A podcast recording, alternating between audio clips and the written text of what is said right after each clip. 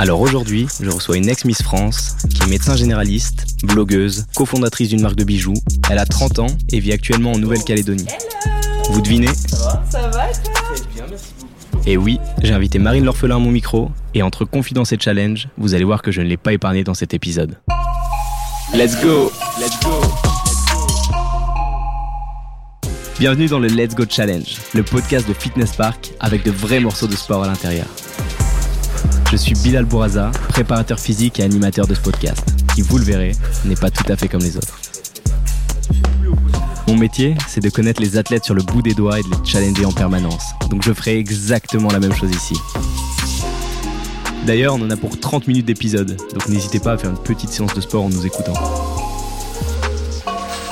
Allez, let's go tu vas me faire bosser les bras. Non, carrément. tranquille, c'est juste pour un petit, réveil musculaire quoi. Je pas. Marine, très heureux de te retrouver ici pour un épisode du Let's Go Challenge. Si je t'ai invité ici, c'est pour que tu me parles de ton rapport au sport, mais aussi pour que tu puisses partager aux auditeurs ton parcours, tes projets et ce qui t'anime au quotidien. Puis tu verras que je t'ai prévu quelques petites surprises et ça, c'est plutôt cool. Ah, j'ai hâte. Par quoi tu commences pour te présenter en général? Bonne question. Euh, par mon nom prénom. Super réponse. Donc moi c'est Marine L'Orphelin, j'ai 30 ans, je suis euh, médecin généraliste et euh, un peu une hyperactive, passionnée de sport, j'aime croquer la vie à pleines dents, je me lance euh, des petits défis de temps en temps. J'aime la vie, euh, j'aime en profiter et voilà, c'est comme ça que je me, je me présenterai. Cool. On va parler un petit peu de, de ton enfance. Est-ce que tu peux nous en parler un petit peu? Où est-ce que tu as grandi? Dans quel cadre, etc. Est-ce que tu peux nous parler un petit peu de tout ça? Alors euh, moi j'ai grandi en Bourgogne, à Mâcon plus précisément. J'ai une sœur, enfin une petite sœur, un petit frère, euh, mes parents. euh. Et euh, non voilà, j'ai une enfance franchement très belle, très agréable, bien entourée, aimée. Et est-ce que tu avais des passions particulières? Est-ce que tu avais déjà des, de, de grands rêves à ce moment-là, entre voilà, ton, ton enfance vraiment et jusqu'à jusqu'à l'adolescence finalement? J'étais déjà sportive euh, à l'époque. Euh, J'ai dû commencer le sport, je pense, à l'âge de 5 ans peut-être. J'ai fait de la gymnastique pendant 10 ans. Après, j'ai commencé l'athlétisme aussi en parallèle vers euh, 13 ans, 13-14 ans. Et du coup, oui, le sport, ça a toujours été une passion, mais c'était aussi pendant un moment euh, un, un rêve de gosse. C'est-à-dire que j'aurais aimé, par exemple, être, euh, enfin, faire une carrière dans le sport de haut niveau et mon goal absolu, c'était être championne olympique. Ok, dans quel, euh, quel sport t'aurais aimé, euh, aimé performer? Bah, j'aurais aimé la gymnastique, sauf que finalement, bah, j'étais un peu trop grande. parce que je faisais déjà ma taille, c'est-à-dire 1m76 à 12 ans. Donc ça commençait à être problématique parce que je commençais à avoir peur, en fait, tout simplement sur les agrès. Et puis finalement, j'avais pas le niveau non plus, hein, faut pas, faut pas rêver. Et j'ai commencé l'athlétisme après, j'étais plutôt à l'aise en athlé, euh, ça se passait bien, je faisais des bonnes perfs et tout. Mais euh, j'étais pas non plus. Euh, enfin, finalement, j'avais pas non plus de talent extraordinaire, donc il fallait se rendre à l'évidence. En tout cas, c'était déjà, voilà, c'était important pour toi déjà de pratiquer euh, régulièrement. Il y avait cet esprit aussi de compétition quand même assez rapidement qui. euh, Un petit a- peu, oui. Ok, Mm. top. La grande majorité des, des Français ont entendu parler de toi à partir du moment où, euh, où euh, tu t'es lancé dans le mannequinat finalement et dans, plus précisément dans le concours Miss France. Oui. À quel moment tu as finalement euh, compris qu'il y avait, enfin, que tu avais une carte à jouer dans ce domaine-là? Et est-ce que ça a été euh, toujours accompagné par effectivement l'activité sportive en parallèle, euh, par euh, le travail aussi peut-être sur ta propre estime, sur, euh, sur la confiance en toi, etc. Je sais pas si tu vois un petit peu où je veux en venir. Tout à fait. Je, pour, pour tout te dire, je me suis lancée dans le concours Miss France un peu par hasard, aussi pour relever ce challenge-là qui quand même était euh, différent euh, de mon quotidien. C'était pas, tu vois, un, challenge sportif. Voilà, là, ça a trayé à la féminité, à, tu vois, euh, apprendre à, à, défiler, justement, avoir confiance en soi sur une scène et tout. Donc, je me, me suis lancé ce, ce challenge pour plusieurs raisons honorer une promesse que j'avais faite à ma grand-mère et faire plaisir aussi du coup ben, à, à ma famille de ce côté-là en tout cas et euh, parce que aussi on m'a repéré euh, par hasard sur un défilé. J'avais commencé à défiler avec un créateur qui cherchait des filles un peu élancées euh, grandes etc et donc on m'a repéré donc on m'a sollicité on m'a dit ah pourquoi tu participes pas au casting euh, de donc Miss Saône-et-Loire de mon département?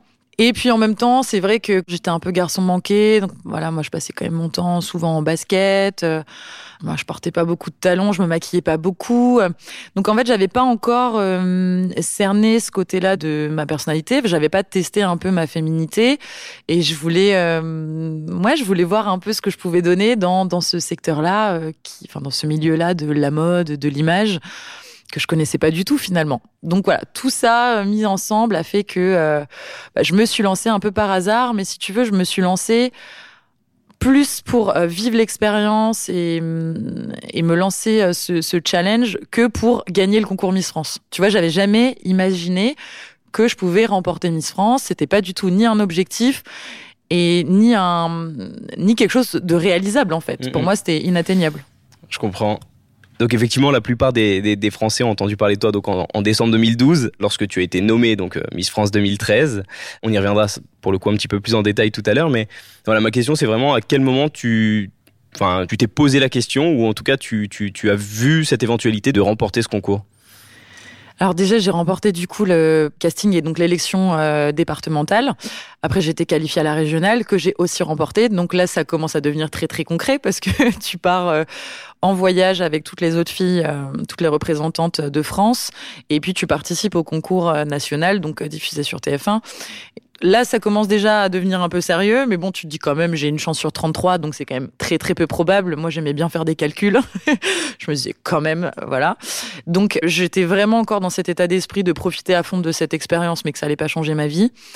Et euh, finalement, en fait, c'est plutôt les autres candidates qui m'ont fait réaliser euh, mon potentiel, parce que moi, j'avais je pense pas beaucoup confiance en moi à cette époque et j'avais pas réalisé que j'en étais capable et au niveau physique parce que ça reste un concours de beauté donc il faut il faut se le dire. Enfin je suis très euh, réaliste par rapport à ça. Au niveau physique et au niveau euh, voilà mental personnalité et tout je je pensais pas pouvoir correspondre à ce concours là et c'est les autres filles qui m'ont fait réaliser et qui m'ont dit euh, quand même tu devrais faire ta valise ce soir parce que il y a des chances que tu partes à Paris. Mais moi, jusqu'au bout, je suis mais non, les filles, vous êtes gentilles, mais ça sert à rien d'être sympa avec moi. Ok, très bien. Eh bien, écoute, le gong vient de retentir. T'as entendu? Oui, carrément. Je te propose de, de, te mettre en place juste derrière. Je vais te challenger sur un petit exercice. Ok. L'objectif, ce sera de réaliser un maximum de répétitions en 30 secondes. D'accord. Et ce premier exercice, ce sera des squats au poids du corps. Ok. Et l'idée, c'est que les auditeurs pourront te défier ensuite et se dire bah, j'ai battu ou Marine L'Orphelin m'a battu. Ah, pas de problème, je vais me euh, donner à fond du coup. Merci.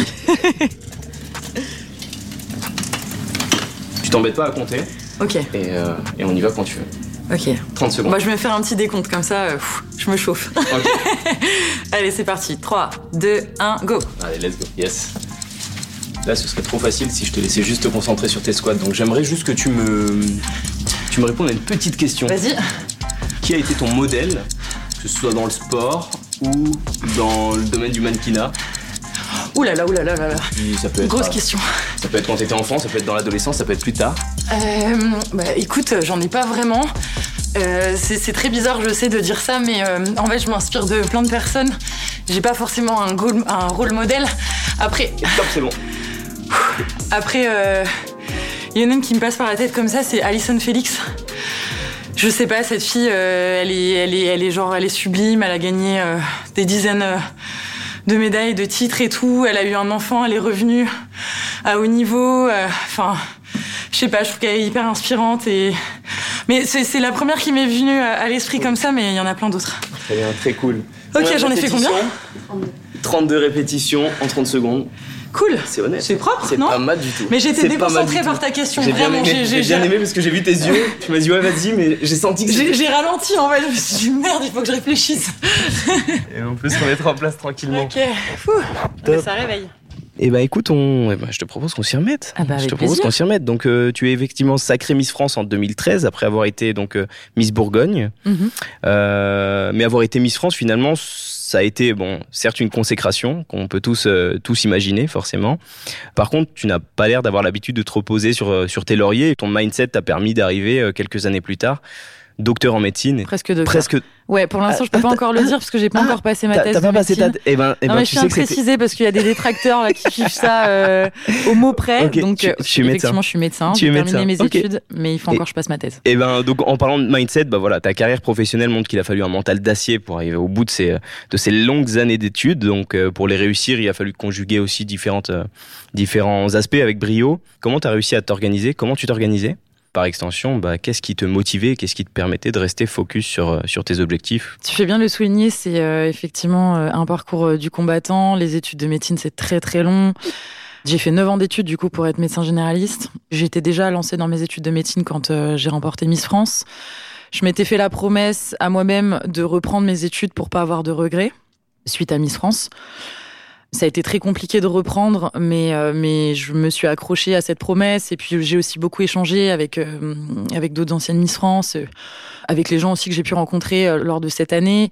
Et ils avaient tous aussi un peu le même discours de dire c'est bien de sécuriser, d'avoir un diplôme. Donc euh, je menais en parallèle mes activités, on va dire médiatiques, en tout cas d'ambassadrice française, et donc la fac de médecine. Donc je me suis euh, vraiment très organisée. Du coup j'avais 21 ans et j'étais, j'avais un planning euh, franchement de, de ministre, euh, voilà, enfin hyper timé. Tout était pensé, réfléchi, et ça c'était grâce aussi à, à ma manager qui bah, qui m'accompagne depuis de longues années et qui me permettait de gérer, enfin, me soulager sur le côté logistique, négociation des contrats, organisation, tout ça.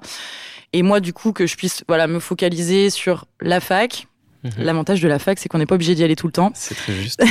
Il faudrait presque couper cette phrase, mais on va la garder.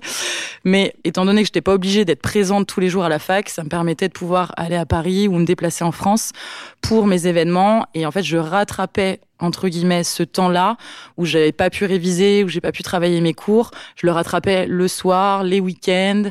Euh, en fait, dès que j'avais euh, même par exemple deux heures dans le train, bah, je bossais mes cours quoi.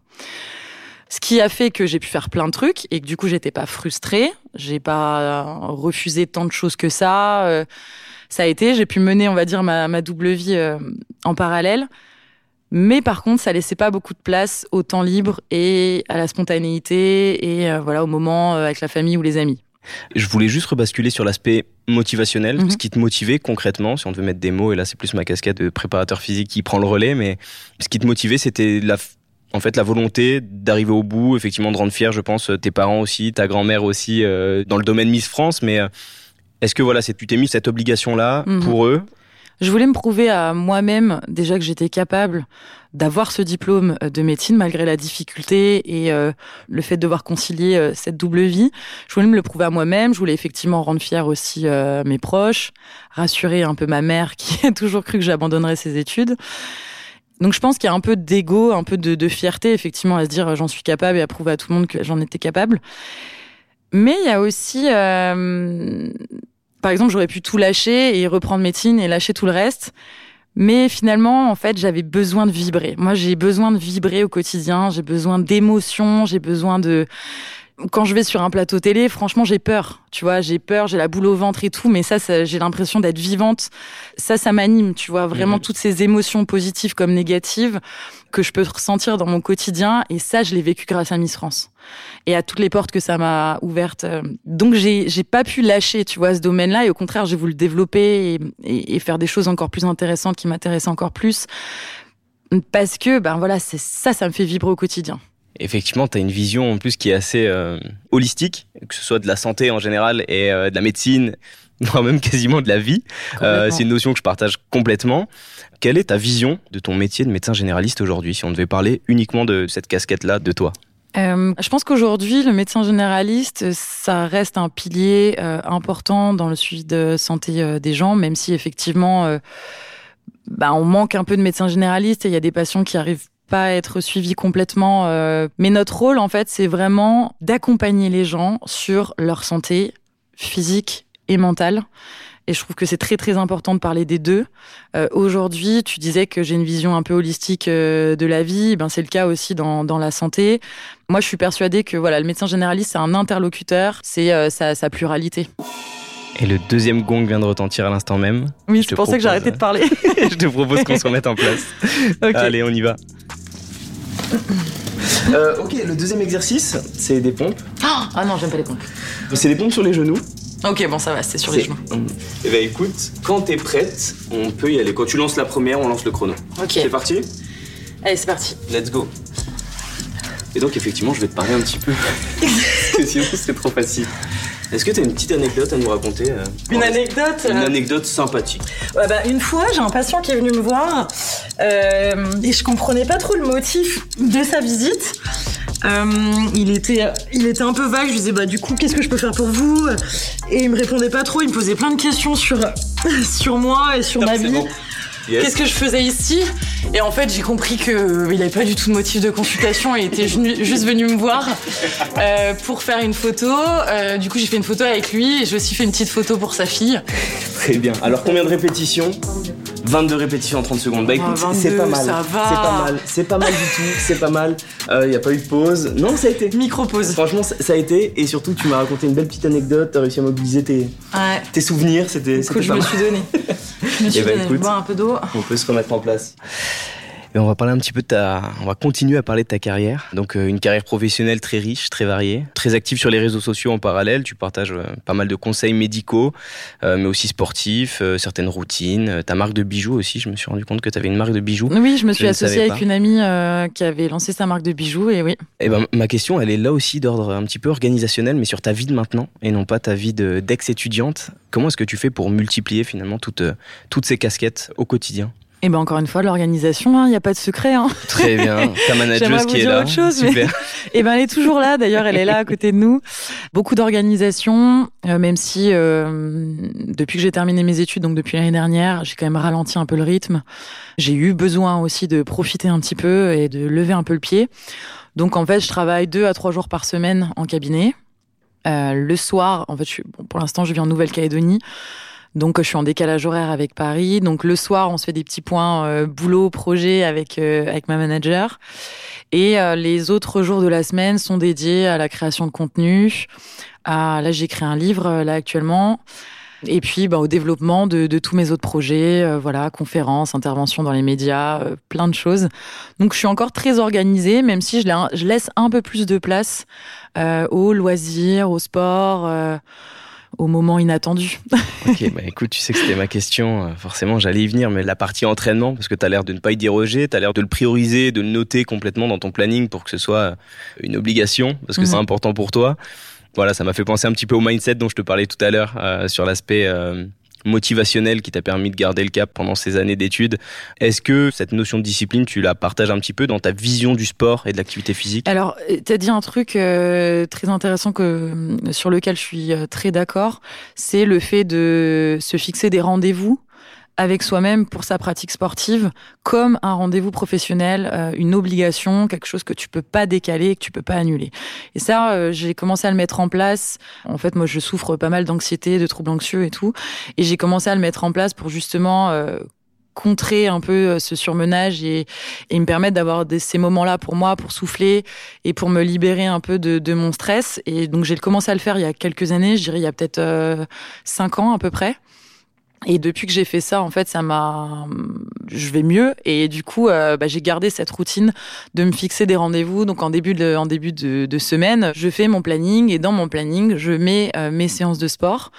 Et en fait, j'ai découvert aussi derrière euh, l'aspect discipline plus technique et plus programmé théorisé, je dirais, du sport. Euh, L'année dernière, pour euh, me, préparer à un semi-marathon et après un half-marathon des sables, parce que pour relever ce genre de défi-là, il faut quand même euh, se préparer, et se préparer correctement et techniquement, d'une manière précise. Et donc j'ai effectivement adopté une vraie discipline dans la course à pied, alors qu'avant je pratiquais, voilà, un peu au feeling. euh, de temps en temps, je me lançais un petit challenge. Allez, je rajoute deux kilomètres aujourd'hui, mais je le faisais, voilà, enfin par hasard et, au feeling. Et là maintenant, vraiment, j'ai pris un coach et je suis un planning particulier pour aller dans la progressivité et pour atteindre mes objectifs. Euh, Est-ce qu'il y a d'autres activités un petit peu annexes que tu pratiques en complément, euh, peut-être euh, des activités un petit peu plus euh, axées bien-être, etc. Mais moi, en fait, j'adore le sport, euh, tous les sports, et j'adore euh, varier justement euh, mes pratiques parce que c'est ce qui fait que je me lasse pas et, et qu'en plus je me sens euh, en forme du fait de, de, varier les différents exercices. Donc je vais un peu en salle où je fais un peu de renfo, euh, je fais un peu de vélo, euh, je fais des choses comme ça. Je fais du pilates, de temps en temps un peu de yoga, euh, justement sur l'aspect plus bien-être, euh, détente. Après, je fais des sports, ce que j'appelle des sports euh, plaisir, enfin des loisirs, quoi. Du coup, je fais du kitesurf, du wakeboard, je fais du VTT de descente. Euh, Qu'est-ce que je fais d'autre? Je fais de l'équitation. Bon, voilà. Trop Je m'amuse. Trop bien, tu veux varier, c'est top. Ok, cool. Tu m'as dit que tu étais en pleine, euh, en pleine écriture d'un livre. Euh, alors, déjà, première question toute bête, mais pour toutes les personnes qui te suivent, quand est-ce qu'on aura le plaisir de, de le voir sortir déjà? Normalement, si tout va bien, il sort en septembre. Ok. Donc là, on est vraiment sur la fin. On est sur la finalisation. Ok, on arrive au bout, on arrive au bout. Comment t'es venue l'idée de ce livre? En fait, c'est mon deuxième ouvrage. J'avais déjà écrit un premier livre sur, euh, enfin, adressé aux étudiants en médecine, euh, un petit guide euh, pour les accompagner dans leur- les études de médecine. Et sur ce premier livre, j'avais été inspirée par les étudiants qui m'envoyaient des messages et qui me demandaient des conseils. Et pour ce deuxième livre, bah, c'est un peu la même chose. J'ai été inspirée par euh, bah, tout simplement les interactions que j'ai avec euh, ma communauté, notamment sur les réseaux sociaux, euh, qui en fait me posent pas mal de questions tout le temps sur la santé, comment faire pour reprendre le sport, comment trouver la motivation, finalement ça veut dire quoi? Manger équilibré, comment prendre soin de soi au quotidien?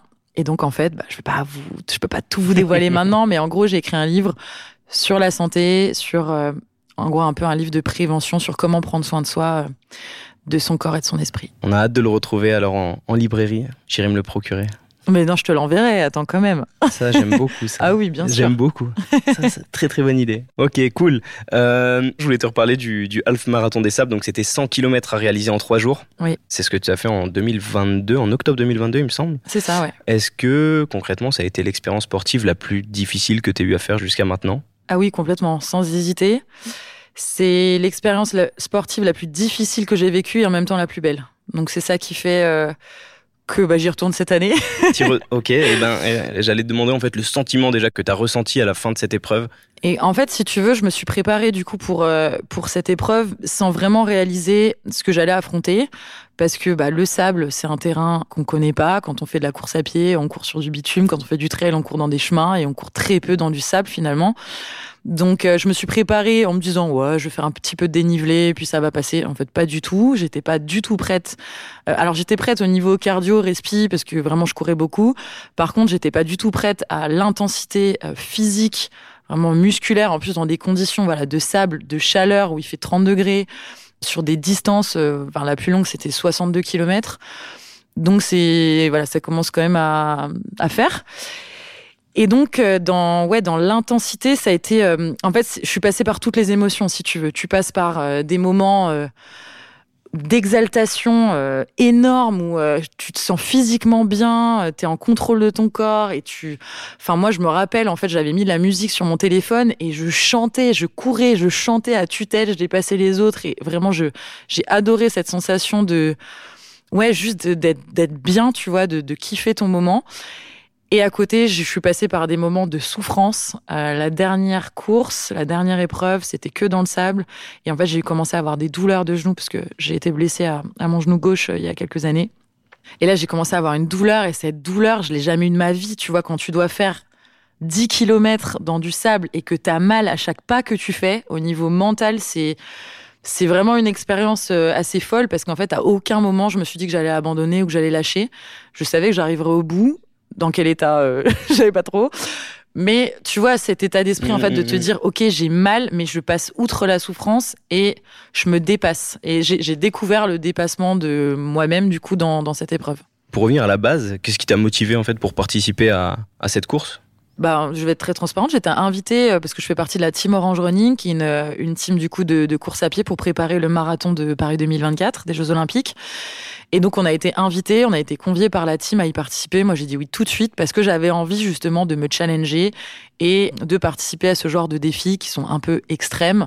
En plus euh, dans les Canaries, donc joli décor, euh, voilà, t'es sur une île et tout. euh, tu sais que tu vas rencontrer d'autres personnes et tout, donc vraiment pour l'aventure, pour me, me découvrir un peu plus moi-même, me challenger et en même temps, bah voilà, vivre cette belle aventure et rencontrer des gens. Est-ce qu'il y a des routines vraiment que tu priorises au-delà de toute autre routine, je pense, euh, ça a été la mode un petit peu du miracle morning, et ça c'était super cool. Euh, je, je- voilà, je vois que par exemple sur tes réseaux, tu as déjà partagé ce type de routine. Est-ce que c'est quelque chose qui concrètement, quotidiennement est mis en place? J'ai pas des routines euh, extraordinaires ou tu vois vraiment euh, particulières. En fait, moi, ma routine, elle est, elle est toute simple. C'est je dors, je bien. mange, je redors, je fais du sport, je mange. Non, mais voilà, enfin, je caricature le truc. Mais en fait, je pense que on apprend à se connaître au fil des années. J'ai appris à me connaître, j'ai appris à vivre avec mes troubles anxieux qui, de temps en temps, vont mieux, de temps en temps, vont moins bien. Et j'adapte, en fait, effectivement, mon quotidien en fonction de ça et en fonction de mes ressentis. Si je suis fatiguée, bah, je vais pas aller mettre une séance de course à pied où je vais courir 15 bornes. Je vais faire une séance de yoga. euh, le soir, euh, je vais essayer d'aller me coucher tôt. euh, je vais essayer de, voilà, d'adapter et de me faire du bien, quoi. Par contre, voilà, effectivement, si je suis en pleine forme, ben c'est là où où je vais me faire un, un bon entraînement. euh, Je vais me faire plaisir aussi au dans l'assiette. Je mange pas toujours, par exemple, hyper équilibré, Mhm. parce que la notion de plaisir, je pense qu'elle est hyper importante dans ton bien-être mental et physique aussi. Tu vois, il faut euh, il faut savoir euh, équilibrer en fait entre euh, la discipline, des contraintes euh, pour atteindre tes objectifs et en même temps bah, du plaisir et du bien-être au quotidien. Donc moi je mets pas du tout la pression, tu vois, euh, sur mon assiette et tout. euh, je mange équilibré parce qu'en fait ça me fait du bien. Mhm. Euh, Quand je mange pas équilibré, ben je me sens pas bien, j'ai des troubles digestifs, Mmh. euh, je me sens pas en forme, tu vois. Voilà, donc moi c'est ça que j'essaie d'expliquer aux gens, c'est finalement euh, et écoutez-vous et apprenez ce qui vous vous fait du bien. Donc cette notion de flexibilité finalement, plus qu'une rigueur absolue, euh, qu'importe les conditions extérieures ou ton ressenti, euh, cette notion de flexibilité, elle est hyper importante. Oui, elle est hyper importante parce que, enfin, notre, notre planning change aussi, les moments de vie. euh, voilà, tu, tu vis des choses parfois. Ben, tu, je sais pas, tu vas subir, tu vas pas être bien psychologiquement et tout. Donc oui, il faut savoir euh, être flexible et s'adapter. Donc tu vois, bah, je le disais en arrivant, mais bah là, je suis à Paris actuellement. Bah, j'ai pas du tout la même routine au niveau du sport et de l'alimentation et même du sommeil. Et ça, c'est dur. je dors pas beaucoup quand je suis à Paris. Mais voilà, j'ai pas du tout la même routine et donc du coup, euh, j'essaie de m'adapter. Je voulais te parler un petit peu de nutrition d'ailleurs. J'ai vu que tu avais un, un DU, un, un diplôme universitaire en, en nutrition. Oui. Tu m'en as parlé toi-même là il y, a, il y a quelques instants. On se rend bien compte que c'est quelque chose d'important, mais sur lequel pour autant tu ne te formalises pas. Est-ce que euh, tu adoptes finalement un discours un petit peu de prévention par rapport à la nutrition? Est-ce que c'est dans cette même optique? Est-ce que c'est dans une vision assez euh, flexible et avec euh, une certaine écoute et une certaine contextualisation par rapport à la personne, Mm. à la personne à qui tu le conseilles? En tant que médecin en- auprès de mes patients, c'est hyper important de parler de nutrition et effectivement de, de faire de la prévention. On sait aujourd'hui qu'il y a certains aliments, types d'alimentation qui vont favoriser telle ou telle maladie. Si j'ai un patient en face de moi qui a déjà une maladie chronique, euh, qui va pas bien, qui a je sais pas une maladie inflammatoire, voilà, ben on va partir dans euh, l'analyse de son assiette, euh, parler d'alimentation anti-inflammatoire, euh, de choses comme ça. Parfois, je vois des patients qui sont en bonne santé, qui viennent faire des bilans d'activité physique, enfin des certificats médicaux pour la pratique sportive. Du coup, forcément, on va parler de nutrition aussi, parce que ben, tu es très sportif, bah, faut être sûr que tu les bons apports. Euh, Est-ce que tu t'hydrates bien euh, pour ta pratique? Est-ce que euh, voilà les petits, les petits conseils, enfin les petits gels ou les petits, euh, les petits snacks euh, pour la pratique? Voilà, donc en fait, moi, j'ai passé ce diplôme-là, effectivement, pour avoir, être un peu plus à l'aise sur ces sujets-là, parce que je pense que c'est un pilier indispensable euh, d'une bonne santé et effectivement au niveau de la prévention si on mange bien, si on mange équilibré, varié, si on limite euh, certains types d'aliments et qu'on favorise d'autres, etc. Oui, on favorise notre bonne santé et on, et on limite le risque de voir certaines maladies apparaître. Tout à fait. Et euh, des blessures aussi. Et les blessures, complètement. Bien, écoute, le troisième gong vient de retentir, le dernier gong vient de retentir. Je te C'est là où tu vas m'achever. Ah bah écoute, là, c'est parti. Je C'est te parti. propose qu'on se remette en place. Écoute, le, Allez. le dernier exercice, c'est des chandelles, des relevés de jambes. Oh Ah oui, ça, ça fait bosser les abdos, ça. Alors, l'idée, complètement allongé sur le dos, bras le long du corps. Tu pourras commencer jambes fléchies, Mhm. pointe de pied au sol. Et l'idée, ça va être d'aller lever, ok Ça marche. Et là, faut que j'en fasse le plus possible Exactement le même format, 30 Ok. secondes, le plus possible. aussi Ok, ok, Ça roule marche.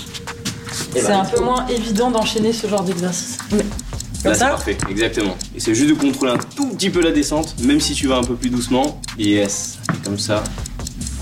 Yes. On stabilise avec les muscles profonds. Parfait. Contrôlons même un tout petit peu plus. Voilà, là c'est parfait, là c'est parfait, là c'est plus pour Le moi. petit Là, cri du contrôle. Là c'est parfait. Euh, bah écoute, j'ai la petite dernière question que j'ai sur les challenges là, c'est euh, quelle personne t'aimerais challenger sur, euh, sur un challenge qu'on a fait aujourd'hui? Oh là là, c'est une bonne question ça. Ah Top, c'est bon. Pour celui-là, c'est bon. Combien de répétitions? 17 Très bien. Je pense qu'on peut challenger quelqu'un, ouais. On pourrait challenger. euh, Euh, je sais pas moi qui on voudrait challenger. euh. Elle va me tuer, mais ma mère. Non, mais ma mère vient de s'inscrire au CrossFit. Magnifique. Elle a 54 ans. Elle vient de s'inscrire au CrossFit, du coup je trouve ça incroyable. Du coup je vais la challenger sur, euh, C'est trop bien. sur les pompes. Sur les pompes alors. Allez. Très très bien. Bah, écoute. Mais je suis super fière d'elle en vrai. Il n'y a, pas d'âge pour commencer. Très tout à important fait, ça. tout à fait. Et puis ce sera bénéfique, euh, peu importe, euh, effectivement, peu importe l'âge et le, le niveau de pratique. euh, vaut- Totalement. Vaut, mieux commencer tard que jamais. Et non, c'est top.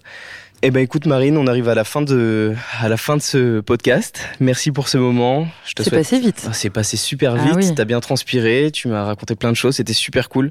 Je te souhaite le meilleur pour la suite, euh, dans tes projets Merci. perso, professionnels aussi. Mais toi aussi, je te souhaite le meilleur. C'est très gentil, je continuerai à te suivre en tout cas, c'est, ça a été super inspirant, merci beaucoup. Merci à toi. Merci pour l'accueil. Merci à toutes et à tous de nous avoir suivis. Je vous donne rendez-vous le mois prochain pour un nouvel épisode. Et pensez à bien vous abonner à la chaîne de podcast Let's Go by Fitness Park parce que je suis sûr que vous ne voudrez pas manquer mes prochains invités. Et si vous avez profité de ce podcast pour faire du sport, vous pouvez prendre 5 minutes de pause avant de vous y remettre. Let's go